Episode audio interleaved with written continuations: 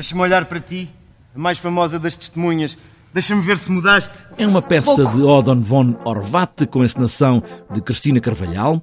Uma noite, um chefe da estação é beijado por uma rapariga. Surpreendido, falha um sinal do comboio e morrem 18 pessoas. É a culpa de todos que emerge dessa noite. Às vezes tenho a sensação que estamos a ser castigados e não sabemos porquê. Pelo que fizemos? Eu não fiz nada. Claro que fizeste. Que eu saiba, não. O que é mau esquece depressa. Achas mesmo?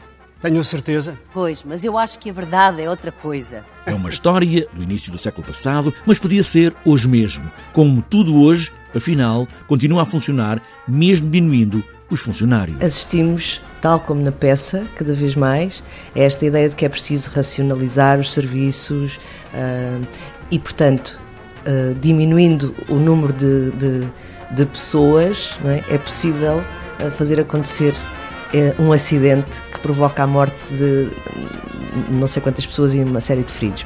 A ti, Ana. A ti, Ferdinand. Ele está a chegar! Ele está a chegar! Então, mas traga-no para aqui! Viva!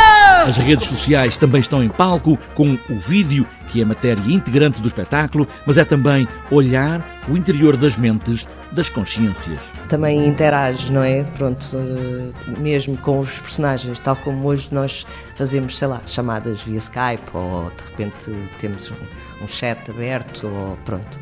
Um, o vídeo traz também essa estranheza do universo mental que está aqui presente na peça, ou seja, este protagonista da peça, no fundo, faz um, uma viagem pela sua consciência e o, o vídeo pareceu-nos que podia muito abrir essa porta para a estranheza que são as nossas mentes. Disseste ou não disseste? Odeio quando está deitado à noite ao meu lado, tenho vontade de o matar. Disseste isto? Sim ou não? Sim, disse mas não o matei. Talvez. Uma noite que podia ser igual a todas as noites, há um acidente, um homem, chefe da estação, falha um sinal do comboio por um beijo furtivo. É a culpa de todos.